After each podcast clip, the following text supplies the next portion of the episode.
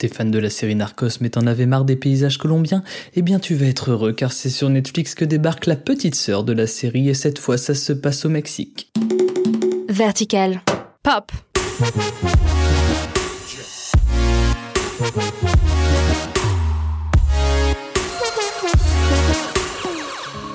Salut, c'est Thomas pour Vertical Pop. À l'occasion de la sortie de la série Narcos Mexico, nous te proposons de réévoquer la vie du plus grand trafiquant de drogue de tous les temps, Pablo Escobar, à travers une fournée d'anecdotes dans le genre un peu incroyable. Si, si, même vraiment incroyable. Genre qu'on peut pas croire, quoi. Agent Camarena, bienvenue à Guadalajara. Merci, monsieur. Vous avez déjà vu le désert? L'heure est venue de voir les serpents. C'est qui ce maigrichon? Miguel Félix Gallardo. Le Rockefeller de la marijuana Tu vas le mettre en tôle? Pace. Pour situer déjà, sachez que la nouvelle série nous présentera le personnage de Enrique Camarena, interprété par Michael Peña. Le personnage est un agent de la police fédérale américaine fraîchement muté au Mexique pour lutter contre le cartel de Guadalajara, une grande organisation de narcotrafiquants. Cocaïne. Il ne sera donc plus question de Pablo Escobar dans cette nouvelle saison et peut-être que cela calmera les ardeurs de son frère, Roberto Escobar, qui à la suite de la diffusion des premières saisons de Narcos a réclamé un milliard de dollars à Netflix en réparation de l'exploitation illégale de son nom et de la réputation de son frère. Oui, ça fait beaucoup d'argent. Ah hein, c'est cher. hein. Mais si cette somme semble démesurée, il faut dire que la notion d'argent est différente de la nôtre dans la famille Escobar. Pablo a en effet gagné jusqu'à 60 millions de dollars par jour quand il était au sommet de sa carrière. Bon, carrière entre guillemets, parce que c'est pas un cursus à suivre d'être trafiquant de, drogue. À l'école, on dit rarement à la conseillère d'orientation Et je veux être trafiquant de, de drogue. Non, on dit pas ça. Et une fois, alors qu'il était en cavale pour réchauffer sa fille qui était atteinte d'une pneumonie, la légende raconte qu'il aurait brûlé 2 millions de dollars en billets pour la réchauffer. C'est pas possible. Il faut au moins, moins 8000. Mais cet argent a fait couler beaucoup de sang. Pablo Escobar serait en effet responsable de la mort de plus de 4000 personnes. Ce qui n'empêche pourtant pas de nombreux touristes d'être passionnés par son histoire en Colombie. Il existe même des parcours spéciaux dans lesquels on peut revivre certains grands moments de la vie du trafiquant de drogue.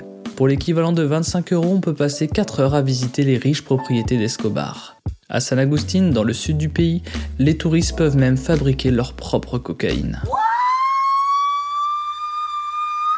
Bon, j'ai envie de mettre un petit peu de légèreté dans ce podcast car même si Pablo Escobar a causé dans sa vie de bien pires méfaits que celui que je vais vous annoncer, son fils Juan Pablo a avoué dans le documentaire Sins of My Father que son papa trichait au Monopoly, en cachant des billets entre les coussins du canapé ou sous le tapis. C'est pas joli joli Nouveau Monopoly tricheur, à vous de tricher. Et ça, les billets, Pablo et ses hommes étaient très habitués à les manipuler, à tel point que le cartel dépensait 2500 dollars par mois en élastique pour attacher les liasses entre elles. C'est pourquoi on va apprendre à se muscler à la maison avec un élastique. Mais la vie d'un criminel aussi recherché ne peut pas être éternelle et c'est ainsi que Pablo Escobar sera finalement abattu en 1993, le lendemain de ses 44 ans, alors qu'il avait été géolocalisé par la police suite à un appel téléphonique trop long qu'il a passé à son fils. Son fils qui lui, pour éviter d'être associé à son père, a pris le pseudonyme Sébastien Maroquin. Et même s'il a lancé une marque de vêtements à l'effigie de son père, il a écrit une autobiographie dans laquelle il exprime sa volonté de s'en éloigner. Volonté clairement affichée dans la préface du livre avec les mots suivants. À mon père qui m'a montré le chemin à ne pas suivre. Et il n'est pas le seul à vouloir s'éloigner de l'image de Pablo Escobar puisque de nombreux Colombiens ont créé le mouvement Colombian No es Pablo pour revendiquer le fait que la Colombie ne doit pas être associée à cette image d'un pays où tout est régi par le trafic de drogue. Bon, du coup, les Colombiens sont pas forcément enchantés par le succès de la série Narcos et ce sera probablement bientôt au tour des Mexicains de râler un peu. Mais j'avoue que vu la qualité des premières saisons de Narcos, de mon côté, je suis plus heureux qu'en colère de voir arriver une suite. Je vais d'ailleurs tout de suite arrêter ce podcast et me faire une petite session Netflix. Bah oui. Et probablement, même qu'au moment où t'écoutes ce podcast, ça fait un bail que j'ai déjà tout regardé. C'est un peu ça qui est chiant avec les, bonnes séries, mais c'est ça qui est bien aussi avec les bonnes séries.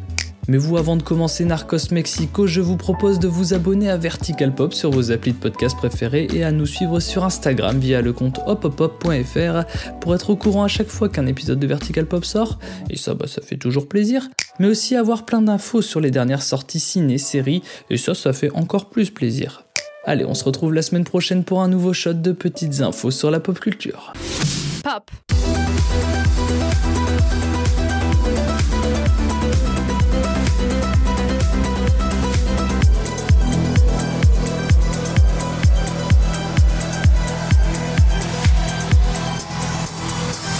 Vertical.